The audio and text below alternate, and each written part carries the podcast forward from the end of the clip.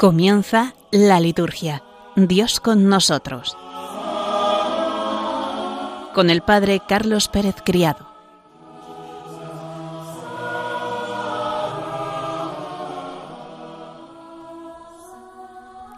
Buenas tardes, queridos oyentes de Radio María, y bienvenidos un lunes más a nuestro programa La Liturgia Dios con nosotros. Estamos ya de pleno en el tiempo de Adviento, y por tanto el contenido de nuestro programa va a ser un poco distinto al de los anteriores. No vamos a hacer el comentario a la carta del Papa Desiderio de Sideravi, no vamos a comentar tampoco nada sobre estas grandes figuras del movimiento litúrgico, sino que nos vamos a centrar en este tiempo, para poderlo vivir con intensidad. El tiempo de Adviento es un tiempo que se nos pasa volando, y más aún en la radio. Ya el siguiente programa que hagamos será en la inminencia de la Navidad. Por eso vamos a intentar sacar todo el jugo posible al programa de hoy para descubrir detalles interesantes, para profundizar en su espiritualidad, para que nosotros también aclamemos a Cristo que viene. Ven Señor Jesús con un corazón anhelante.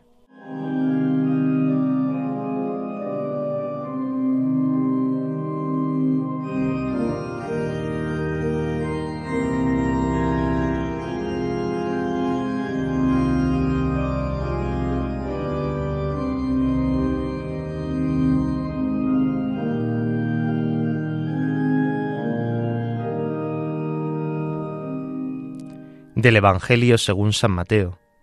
Por aquellos días, Juan el Bautista se presentó en el desierto de Judea predicando, Convertíos, porque está cerca el reino de los cielos. Este es el que anunció el profeta Isaías diciendo, Voz del que grita en el desierto, Preparad el camino del Señor, allanad sus senderos. Juan llevaba un vestido de piel de camello, con una correa de cuero a la cintura, y se alimentaba de saltamontes y miel silvestre. Y acudía a él toda la gente de Jerusalén, de Judea y de la comarca del Jordán, confesaban sus pecados, y él los bautizaba en el Jordán. Al ver que muchos fariseos y saduceos venían a que los bautizara, les dijo, Raza de víboras, ¿quién os ha enseñado a escapar del castigo inminente? Dad el fruto que pide la conversión, y no os hagáis ilusiones pensando, tenemos por padre a Abraham, pues os digo que Dios es capaz de sacar hijos de Abraham de estas piedras. Ya toca el hacha la raíz de los árboles, y todo árbol que no dé buen fruto será talado y echado al fuego. Yo os bautizo con agua para que os convirtáis, pero el que viene detrás de mí es más fuerte que yo, y no merezco ni llevarle las sandalias. Él os bautizará con Espíritu Santo y fuego.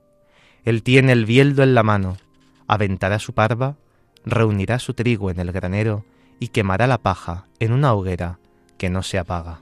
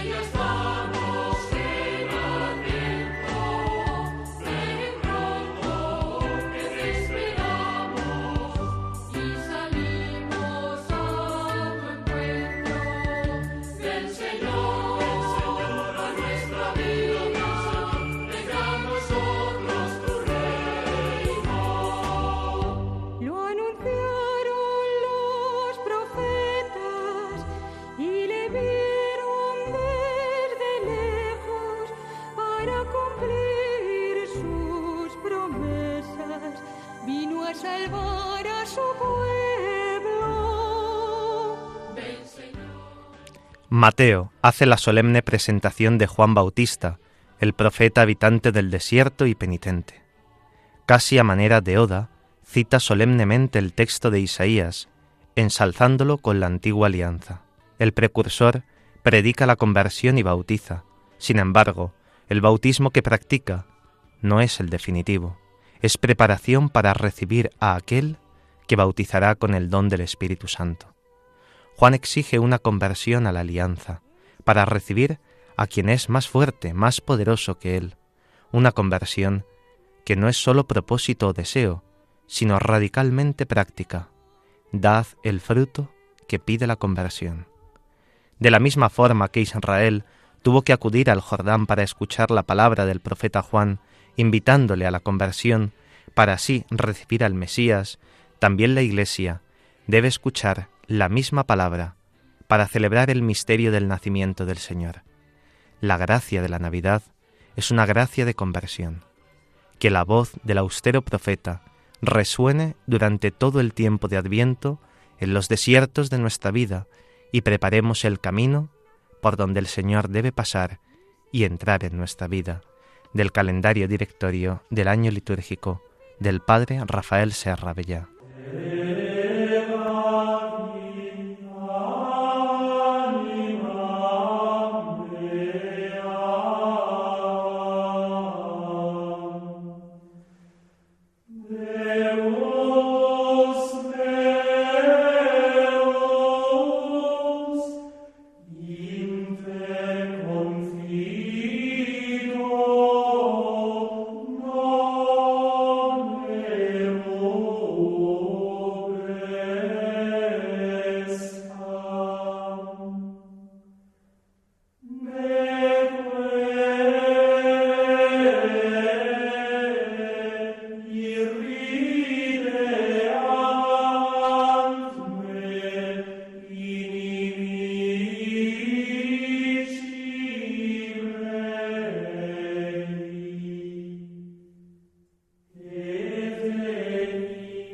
Con este canto hazte levavi, a ti levanto mi alma, Dios mío, en ti confío, no quede yo defraudado, que no triunfen de mí mis enemigos, pues los que esperan en ti no quedan defraudados, hemos comenzado solemnemente hace una semana el tiempo de Adviento. Un texto precioso que, entre otras cosas, fijaos, ¿por qué letra comienza el canto? Por la letra A.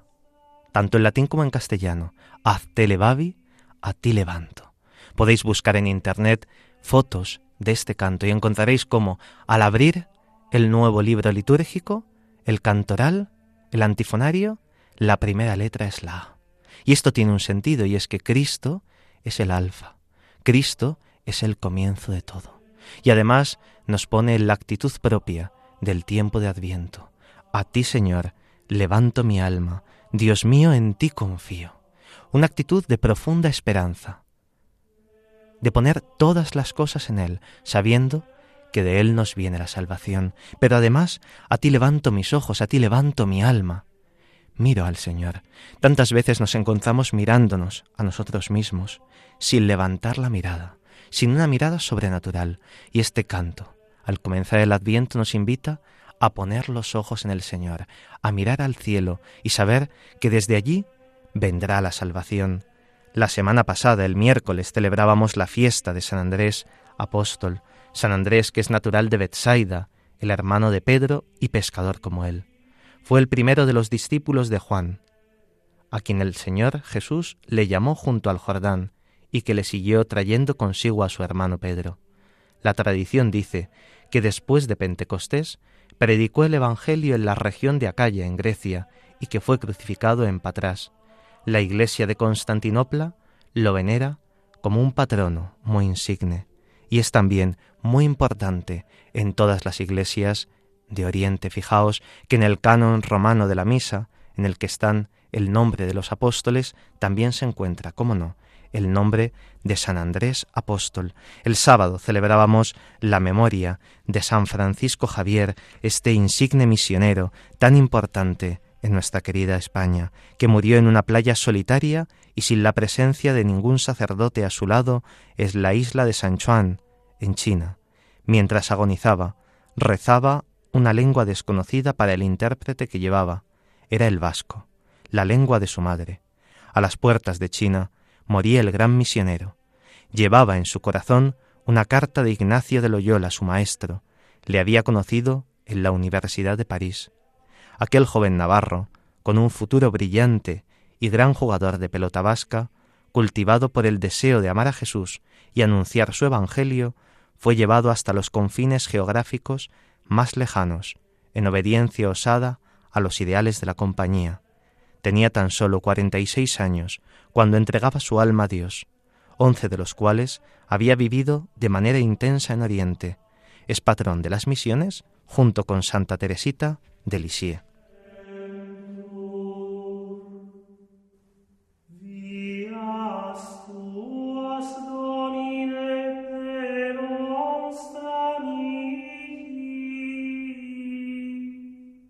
El martes celebraremos la memoria de San Nicolás, obispo, obispo de Mira en la actual Turquía, que es famoso por su santidad y por su intercesión ante el trono de la Divina Gracia. Es muy importante también para nosotros y en especial para los niños, pues él es Santa Claus, Papá Noel, este santo que celebraremos mañana, día 6 de diciembre.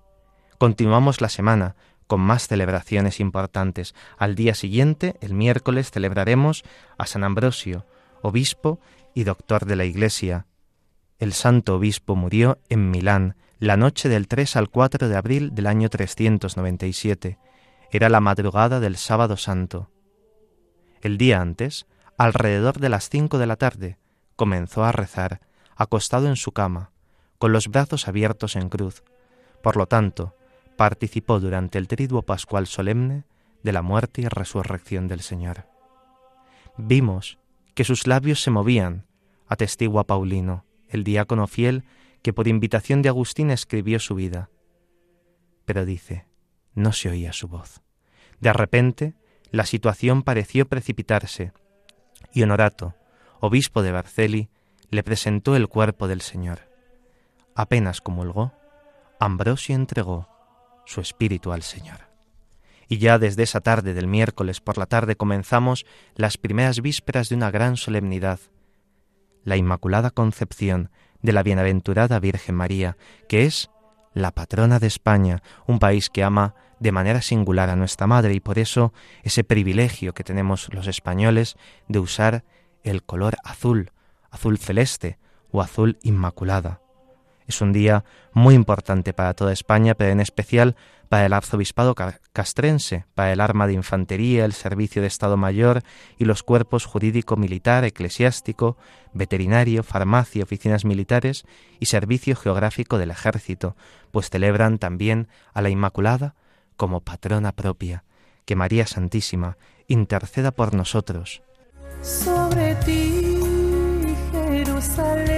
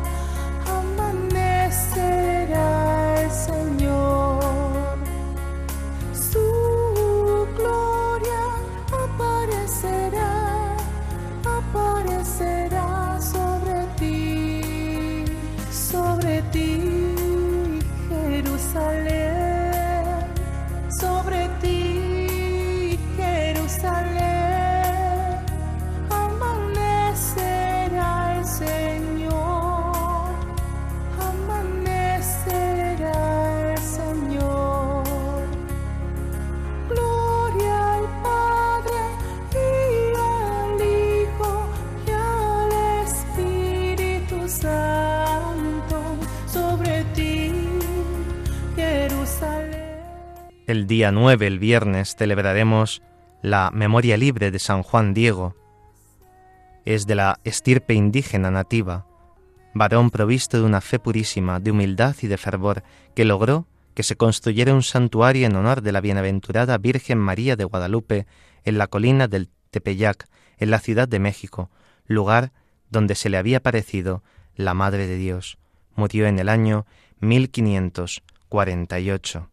El sábado tendremos dos memorias libres también, la memoria libre de la bienaventurada Virgen María de Loreto y la memoria de Santa Eulalia de Mérida.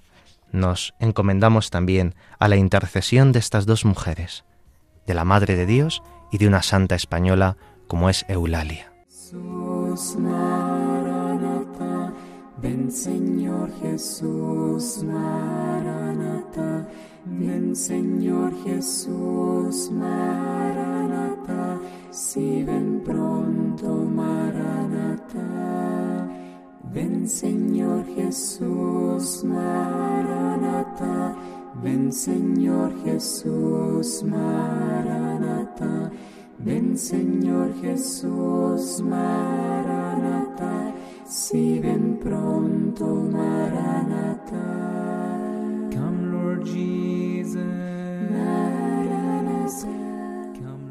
A lo largo del tiempo de Adviento encontramos una expresión muy propia, que procede de la misma lengua de Jesús, Maránata, y tenemos también que intentar cantarla en nuestras comunidades, cuando encendamos la corona de Adviento, en el canto de entrada, en algunos momentos concretos, cantar Maránata, esas palabras que proceden del libro del Apocalipsis, Apocalipsis 22, 8. Hay que tener en cuenta que esta expresión aramea puede dividirse de dos modos, Marán Atá o Maránata. ¿Qué significa cada una de ellas? Marán Atá, la primera de ellas, significa Nuestro Señor ha venido, mientras que la otra forma de esta expresión, Maránata, significa Señor nuestro, ven. Una de ellas indica que Cristo ya está presente. La otra es una súplica confiada para que el Señor vuelva. Y esto nos revela la índole de este tiempo de Adviento. Es un tiempo en el que ponemos nuestra mirada no sólo en la primera venida del Señor, en la humildad, que ya ha venido, sino también en la última venida del Señor al final de los tiempos, al final de la historia. La Iglesia anhela que el Señor vuelva. Esto ocurre cada día después de la consagración. Anunciamos tu muerte, proclamamos tu resurrección y ¿qué decimos? Maránata, ven Señor Jesús. No lo decimos con estas palabras arameas de Jesús, podríamos decirlo y sería precioso. Lo decimos con nuestras palabras en castellano. Pero el deseo es el mismo. Ven Señor Jesús. Fijaos, Cristo ha venido al altar y anhelamos más. Anhelamos que vuelva con toda su gloria al final de los tiempos, al final de la historia. La Iglesia vive entre la memoria de lo que ya ha sucedido, el nacimiento de Cristo, y la esperanza de lo que ha de suceder, pues está prometido su venida al final de los tiempos. Este grito expresa a la vez el deseo más ardiente de que suceda ya, cuanto antes lo que ha de suceder, memoria, promesa y deseo. Para ahondar en lo que significa el adviento, nos ayudará a saber algunas cosas de su origen filológico y también histórico. Desde el punto de vista filológico, adviento deriva del latín adventus, que significa venida, llegada, manifestación, y a su vez refleja la palabra griega parusía, que tiene los mismos significados, incluido el de visita. Tenemos que tener en cuenta que en un primer momento la palabra parusía se usó para hablar del nacimiento de Jesús y después se fue reservando para referirse únicamente a la segunda venida del Señor, este término de parusía. Desde el punto de vista histórico, es necesario que sepamos que tanto Adventus como parusía están relacionados en el mundo greco-romano con la venida o la visita del rey o emperador a una ciudad del imperio, sobre todo en ocasión de alguna victoria militar.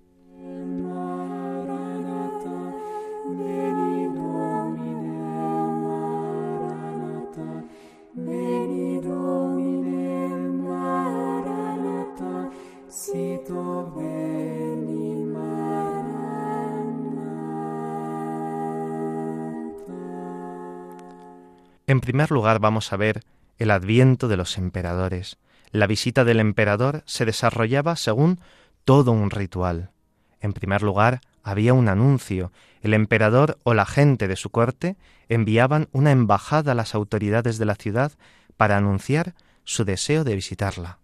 Esto conllevaba unos preparativos. Tras el anuncio, las autoridades se aprestaban para darle la bienvenida. Se hacía salir a un heraldo para anunciar la buena nueva. Se arreglaba el camino, la calzada real por la cual iba a entrar el emperador. Se embellecían, se engalanaban las calles con adornos, con ramas de árboles, con palmas, se esparcían plantas aromáticas por el suelo, y llegaba el momento de la visita.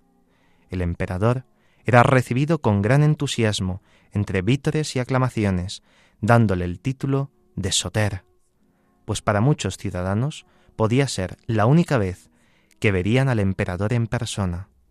Después se leerían discursos de bienvenida, lisonjeros y aduladores para atraerse su beneplácito. Se le hacían regalos y como vencedor se le imponían guirnaldas de laurel, incluso a veces guirnaldas del propio oro. Se organizaban juegos en su honor y de noche la ciudad resplandecía como una luminaria. Se hacían sacrificios en los templos a favor del emperador. La visita del emperador suponía también una serie de bienes para la ciudad. Durante estos días, por ejemplo, se solía conceder la exención de los impuestos. Se podía decretar una amnistía para ciertos presos, para los menos peligrosos. El recuerdo de esta visita del emperador quedaba inmortalizado porque se hacía la acuñación de una moneda conmemorativa. En Corintio, por ejemplo, se han hallado monedas con la inscripción Adventus Augusti, como recuerdo de la visita de Nerón. Como recuerdo de su paso, el emperador dejaba algún regalo a la ciudad en forma de monumento. Por ejemplo, en Atenas Adriano hizo construir un magnífico arco triunfal con motivo de su visita. La presencia del emperador era como un rayo de esperanza para mucha gente, especialmente para los pobres, que al grito de Kyrie eleison podían acercarse a él para pedirle favores. Fijaos, Kyrie eleison es el canto que nosotros también hacemos en la liturgia, que no solo significa Señor, ten piedad, sino que se cantaba a quién? Al que vuelve victorioso de la batalla. Por eso, cuando nosotros cantamos en nuestra comunidad Kyrie eleison, estamos diciendo mucho más que Señor, ten piedad, estamos aclamando a aquel que vuelve victorioso, aquel que vuelve victorioso de la muerte, del pecado. Es por tanto el canto del Kyrie eleison un canto triunfal, un canto que nos recuerda siempre la resurrección. ¿Y eso qué conlleva? Pues también nuestra súplica confiada, decir, y ten piedad de mí, pero como algo secundario. Lo primero la aclamación a Cristo que llega, después la petición por aquello que nosotros necesitamos. Vamos a ver ahora, después de ver el adviento de los emperadores, el primer adviento, el de Jesucristo, con su nacimiento, con este contexto podemos entender muchos de los elementos del adviento cristiano. Dios ha enviado una embajada al mundo también, como veíamos con los emperadores, a través del pueblo de Israel, para dar a conocer su deseo de venir a visitarlo. Esta embajada ha sido encomendada a los profetas, Isaías, Miqueas y Zacarías. El heraldo encargado de anunciarlo ya cercano, ¿quién es? El profeta Juan el Bautista ha proclamado que es necesario preparar el camino del Señor. Pero no se trata de una calzada real, sino del camino del corazón, por el que este rey pueda pasearse como por un jardín, como dijera Orígenes.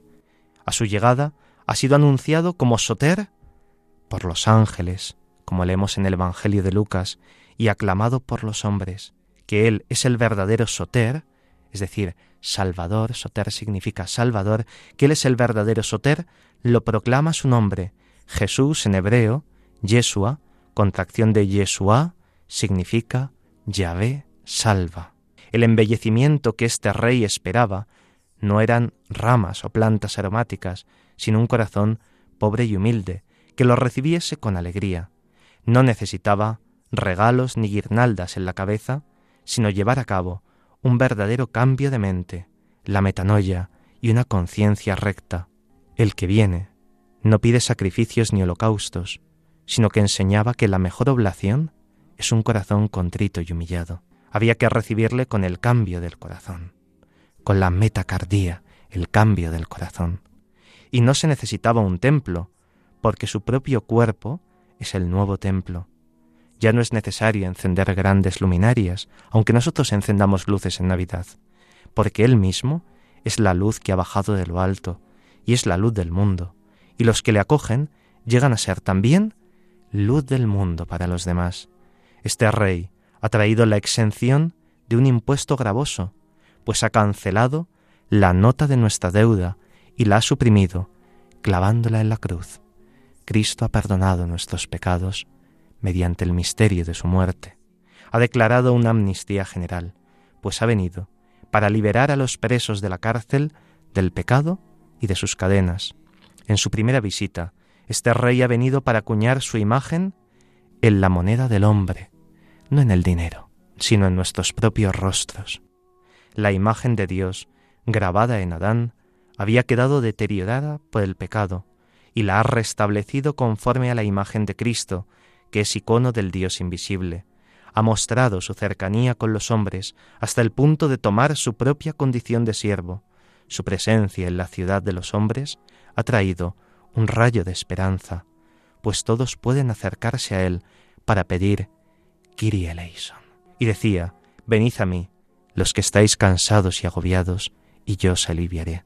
Este rey ha dejado un monumento en recuerdo de su paso entre nosotros, la iglesia, que es el arco triunfal o la puerta por la que entran los que se incorporan a su séquito victorioso. Vamos a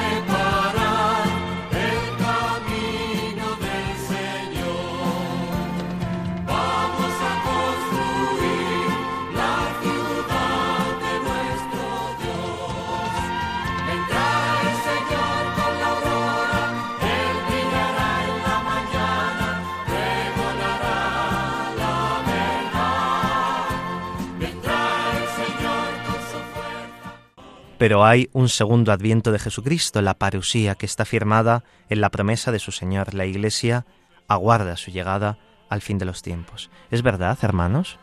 ¿Vosotros aguardáis la llegada del Señor? Yo lo preguntaba hace unos días en las parroquias en las que tuve que celebrar. ¿Esperáis que Cristo vaya a volver? No que vaya a haber un juicio, que sí, eso lo tenemos más o menos claro. No que vaya a desaparecer este mundo. ¿Creéis que Cristo va a volver? ¿O no lo creéis? Vivimos pensando en que Cristo va a volver, cuando Él quiera, porque el momento no lo sabemos. Esto es algo importante, lo podéis reflexionar esta noche antes de iros a dormir. La Iglesia aguarda la llegada del Señor, cuando sea el fin de los tiempos. Ella sabe que vendrá porque ya ha venido. La primera venida es garantía de la segunda, y se pueden reconocer los elementos que aseguran la certeza de la espera. La Iglesia, con sus apóstoles y predicadores, es el heraldo que proclama su venida. Ella invita a la vigilancia y a la espera activa, pues nuestro Salvador vendrá del cielo. A este rey no hay que recibirlo con vítores y aclamaciones, sino con la alabanza de unos labios sinceros y puros. No espera guirnaldas de oro, sino una mente recta y limpia. No necesita ramos y palmas, sino las palmas de unas manos justas y honestas. Y lo más extraordinario es que el mismo rey es quien nos trae la ciudad en la que podremos vivir con Él para siempre. Es una ciudad embellecida y engalanada, como una novia para sus bodas, como escuchamos en el Apocalipsis, una ciudad adornada con nuevos monumentos, una muralla con doce cimientos, adornados con toda clase de piedras preciosas, con doce puertas que son doce perlas, y su plaza es el Cordero, sonarán estas lecturas, ¿no? De hace unas semanas, al final del año litúrgico. Esta ciudad, su rey, ha decretado una amnistía total de la esclavitud del pecado.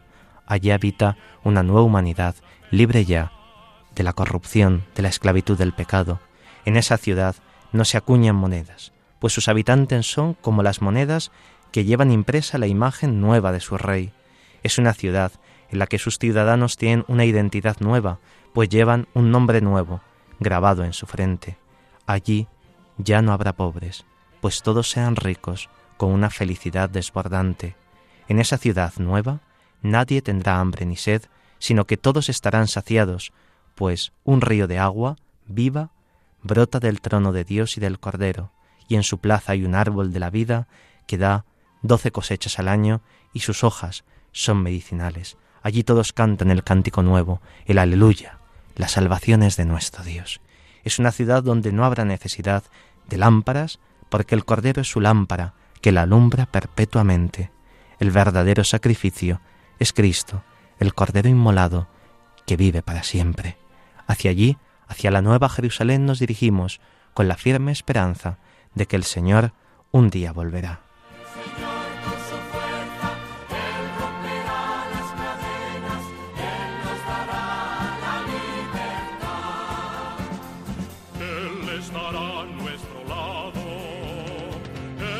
Nuestros pasos. Vamos a hacer un momento de oración con el canto Y vendrá de Carmelo Erdozain, con el cual tenemos un precioso pregón para este tiempo de Adviento. Levántate, Jerusalén, brilla de alegría, porque llega tu luz, y la gloria del Señor resplandece sobre ti. Levántate, pueblo mío, porque las tinieblas cubren la tierra, pero sobre ti vendrá el Salvador. Despierta, ponte en pie, mira lo alto. En adelante no se pondrá tu sol, ni menguará tu luz. El Señor será tu lumbrero. Se acabarán los días de tus luchas, y en medio de su pueblo el Señor vendrá. Y vendrá,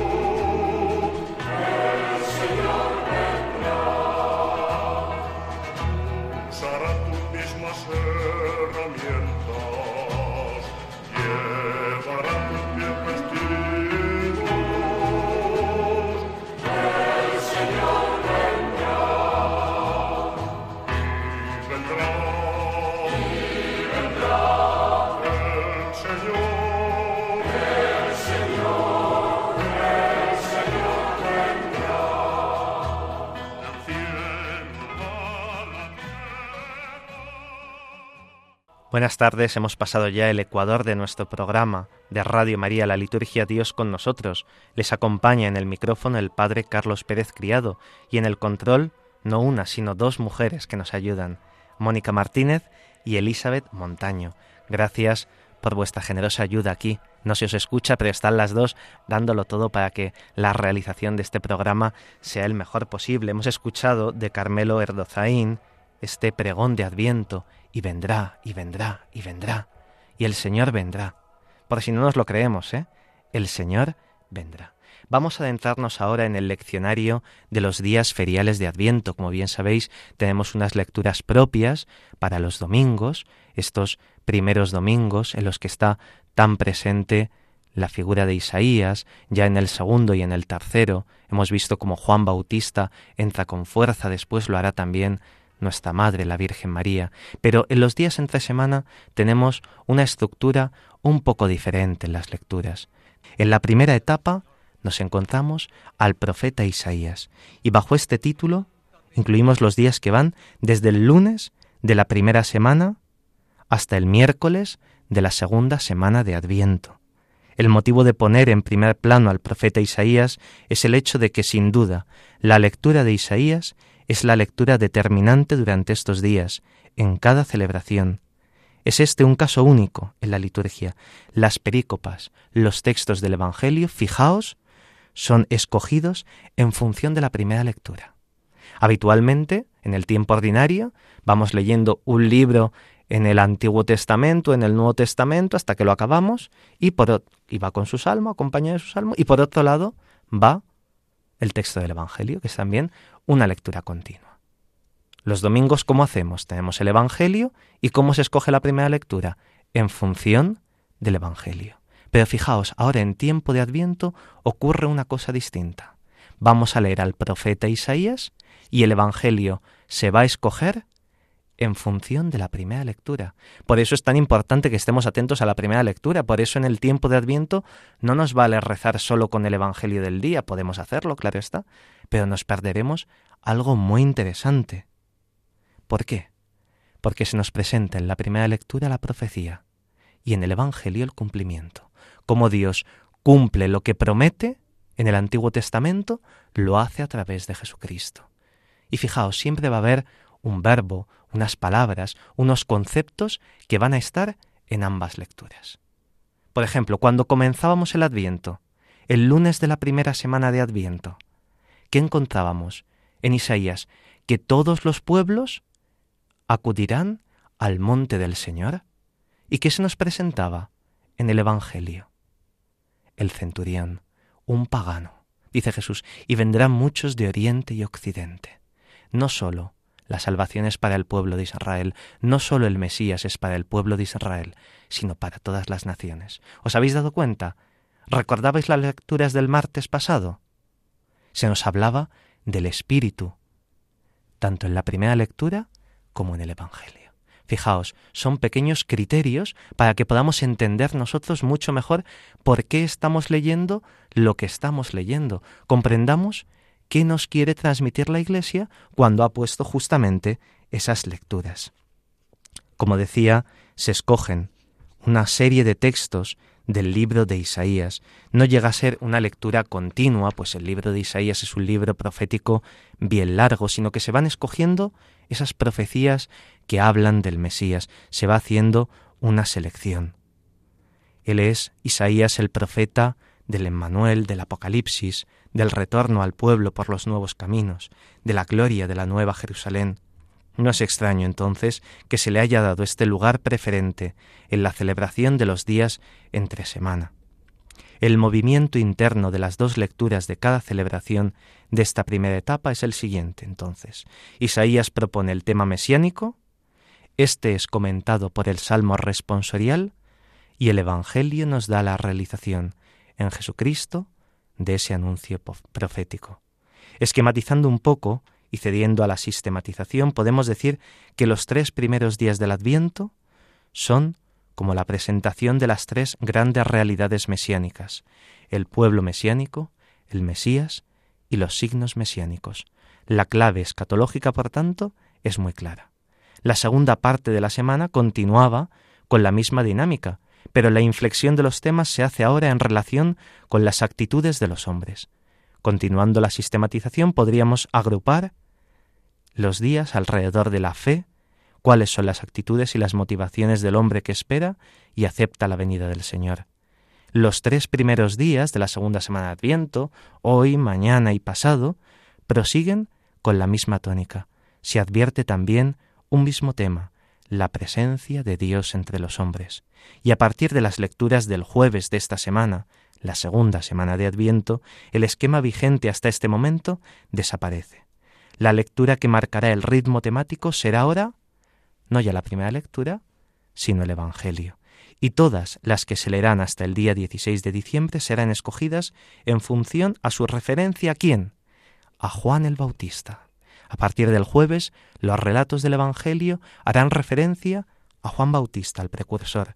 Si tenemos en cuenta que los Evangelios dominicales del segundo y del tercer domingo de Adviento se refieren en todos los ciclos a la persona y a la predicación del Bautista, podremos llegar a la conclusión de que estamos en un verdadero tiempo del Bautista. Las lecturas proféticas continúan procediendo mayoritariamente de Isaías, aunque se leerán también ya otros libros. En algunos casos la primera lectura parece haber sido escogida en función del Evangelio correspondiente. Pedagógicamente, la predicación de estos días se debería de centrar en el texto del Evangelio. Quizá conviene tener presente que este ciclo de Juan es muy importante y es un ciclo que está lleno de contrastes. Y a partir del día 17 de diciembre comenzaremos una etapa nueva, lo que se denominan las ferias mayores del tiempo de Adviento. Es la segunda parte del Adviento y es ya la preparación más inminente a la Navidad. Pero esto, si Dios quiere, queridos oyentes, lo dejaremos para el próximo programa.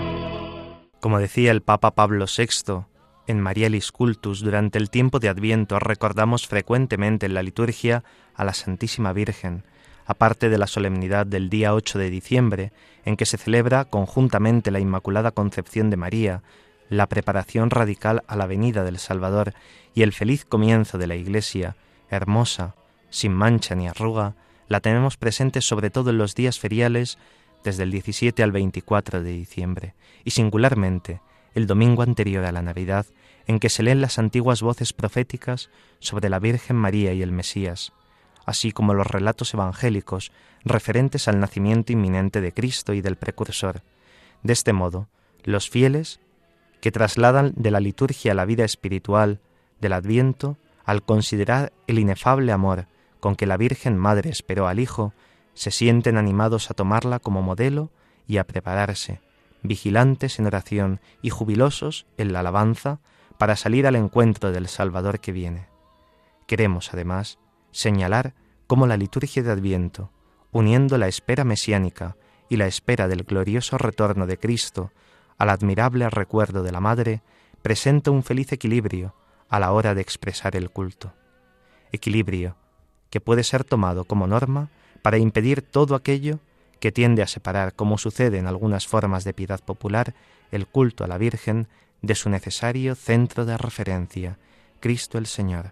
Resulta así que este periodo, como han observado los especialistas en liturgia, puede ser considerado como un tiempo particularmente apto para rendir culto a la Madre del Señor, orientación que dice el Papa Pablo VI, confirmamos y deseamos ver acogida y seguida en todas partes. El tiempo de Adviento es un tiempo dedicado especialmente a la Madre del Señor. María nos ayuda a esperar. Vamos a escuchar un canto, Alma Redemptoris Mater, que sería importante que aprendiésemos en nuestras parroquias y en nuestras comunidades.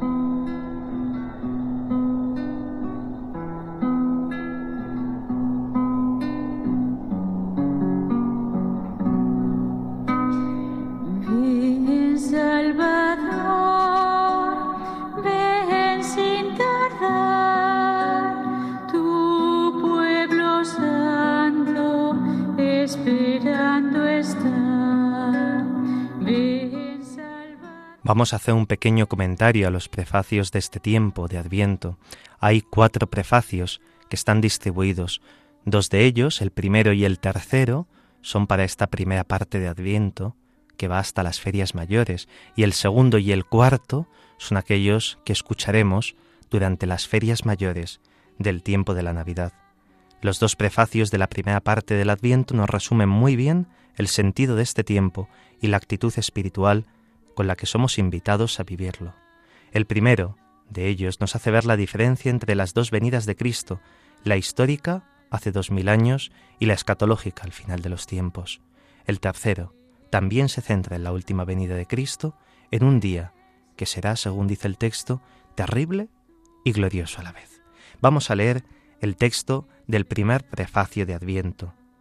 Quien al venir por vez primera, en la humildad de nuestra carne, realizó el plan de redención trazado desde antiguo y nos abrió el camino de la salvación eterna, para que cuando venga de nuevo en la majestad de su gloria, revelando así la plenitud de su obra, podamos recibir los bienes prometidos que ahora, en vigilante espera, confiamos alcanzar.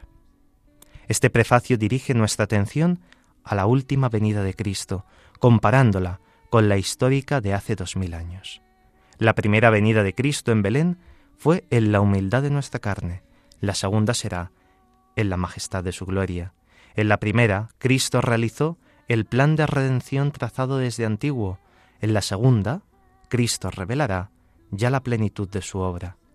En la primera venida nos abrió el camino de la salvación, mientras que en la segunda recibiremos los bienes prometidos.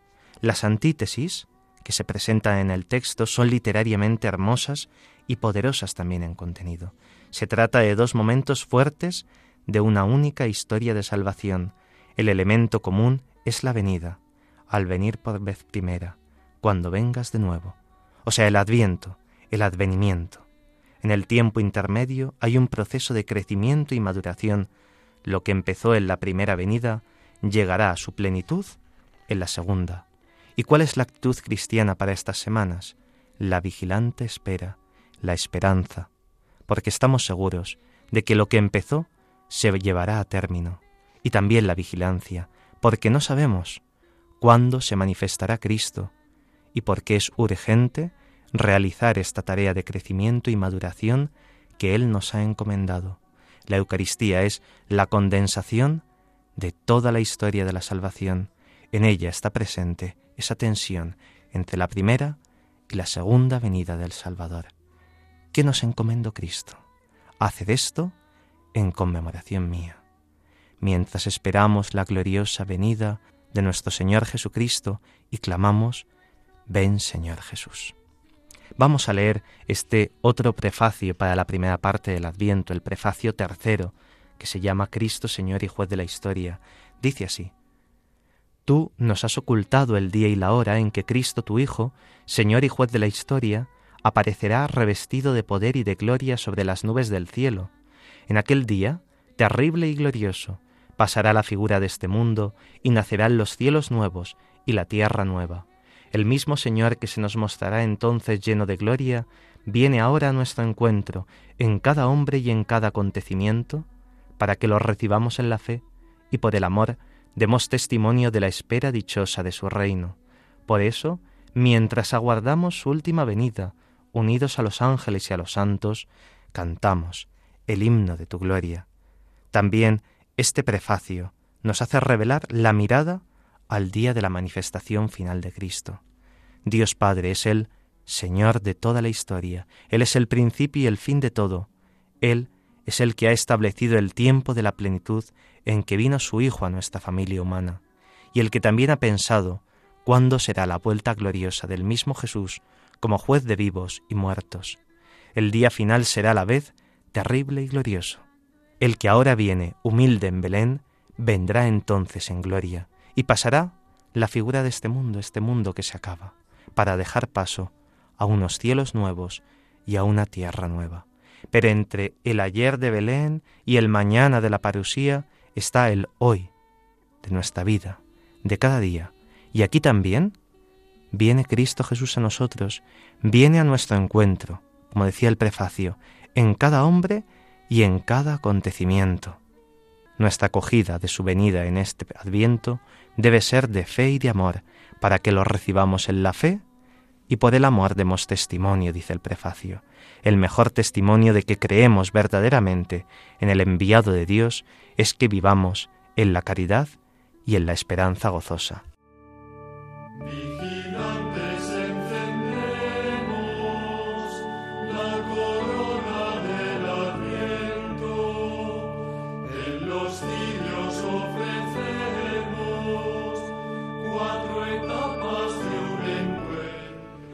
Hay un elemento que encontramos en nuestras parroquias, en nuestras comunidades, cuando vamos a misa, cuando rezamos laudes, vísperas, y es la corona de Adviento.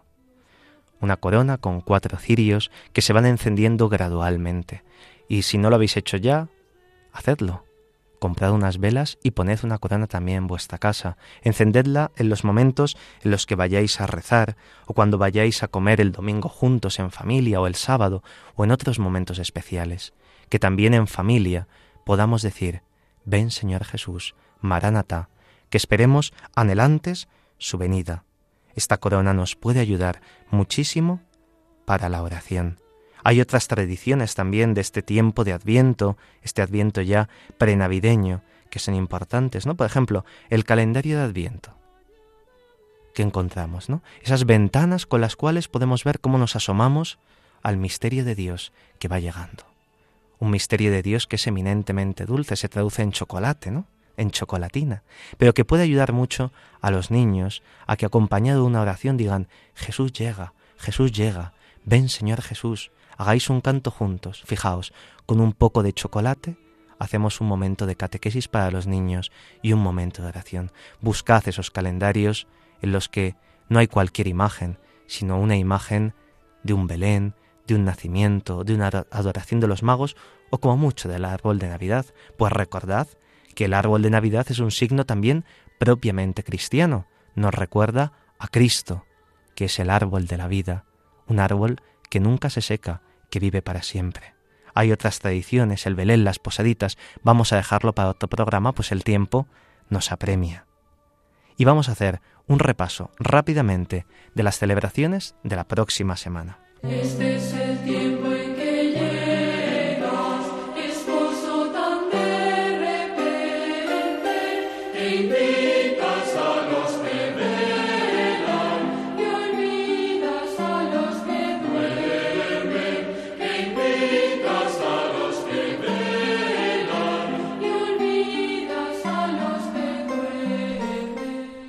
Esperemos que ningún oyente se haya dormido durante nuestro programa y que tampoco se duerman en este tiempo de Adviento. Tenemos que estar despiertos, vigilantes, atentos.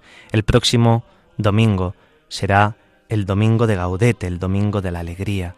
Recordad que ese violeta más claro, ese tono rosado, nos indica ya la inminencia de la venida del Señor y que también era el día en que los antiguos rebajaban la penitencia y los ayunos que hacían durante ese tiempo de Adviento. El lunes tendremos la celebración de la memoria libre de la bienaventurada Virgen María de Guadalupe. El martes, la memoria de Santa Lucía, Virgen y mártir, la cual, mientras vivió, conservó encendida la lámpara, esperando al esposo, y llevada al martirio en Siracusa, ciudad de Sicilia en Italia, mereció entrar con él a las bodas y poseer la luz indefectible.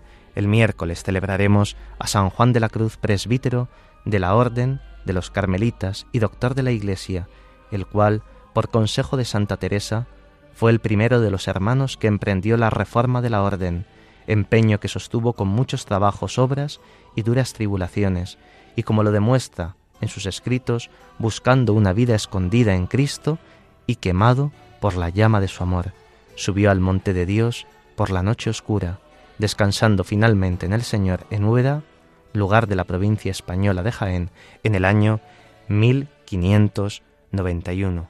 Y ya el sábado comenzaremos estas ferias mayores de la semana de Adviento.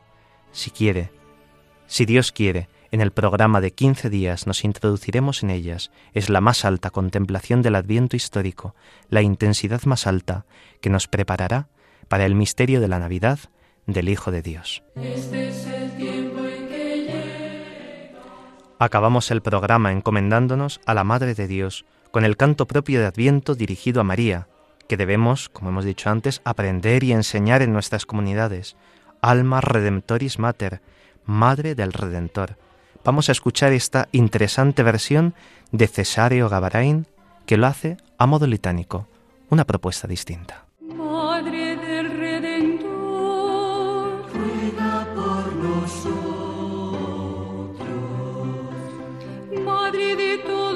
Los hombres, ruega por nosotros. Madre llena de gracia, ruega por nosotros. Ruega por nosotros. Tú la que escuchas a Dios, ruega por nosotros. Que le sigues a Él, ruega por nosotros. Tú peregrina en el alma, ruega por nosotros. Ruega por nosotros. Esta tarde les ha acompañado en el micrófono el padre Carlos Pérez Criado y en el control Mónica Martínez y Elizabeth Montaño, a las que agradecemos mucho su silencioso servicio. A continuación dará comienzo otro programa en Radio María. Les invitamos a que no cambien de sintonía y disfruten de él. Podéis escribirnos para cualquier duda o comentario al email del programa, la liturgia Dios con nosotros, arroba radiomaria.es. La liturgia Dios con nosotros, arroba radiomaria.es. Gracias a tantos oyentes que nos escribís, que os ponéis en contacto con nosotros. Gracias por vuestras palabras y por vuestra aportación. Si quieren volver a escuchar el programa, pueden descargar el podcast en la web de Radio María. También pueden solicitar el programa llamando al 91 822 8010 o escribiendo a través del formulario de la web de Radio María. Queridos oyentes, gracias por vuestra fidelidad. Dentro de 15 días, si Dios quiere, volvemos a encontrarnos. Mientras tanto, no dejéis de aclamar y decir, Maranatá, ven Señor Jesús.